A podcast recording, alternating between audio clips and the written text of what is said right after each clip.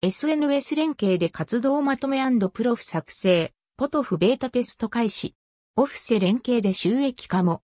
クリエイター向け最新情報2021年3月。ポトフというサービスがベータテスト開始ということで早速使ってみました。イラスト描いたり写真やったりとか、アート活動している人におすすめかも。ざっくり言うと、ツイッターやインスタ、YouTube などを連携して、活動履歴、アクティビティのまとめを掲載したプロフページを作れる感じ。インスタの画像を表示して、ポートフォリオみたいに使うとかもできるぽい。正式公開は2021年5月予定とのこと。テスターへの参加は、ポトフ公式サイトからどうぞ。ポトフ使ってみた感想、特徴などをメモ。実際に作ったプロフはこちら。見た目の確認等にどうぞ。ポトフ特徴など、触ってみて分かった特徴やなど以下に箇条書きです。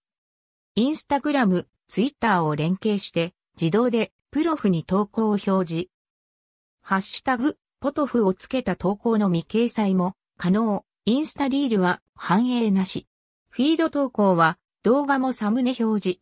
古すぎるとタグつけても出ない？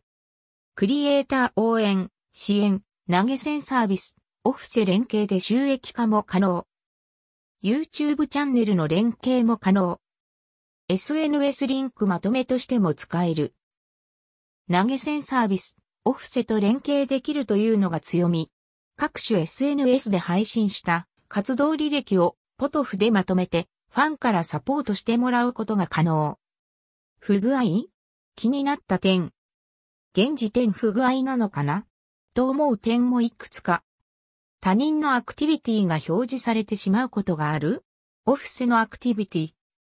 YouTube 連携をしても表示されなかったり、表示されたと思ったら、リストへの追加なども反映。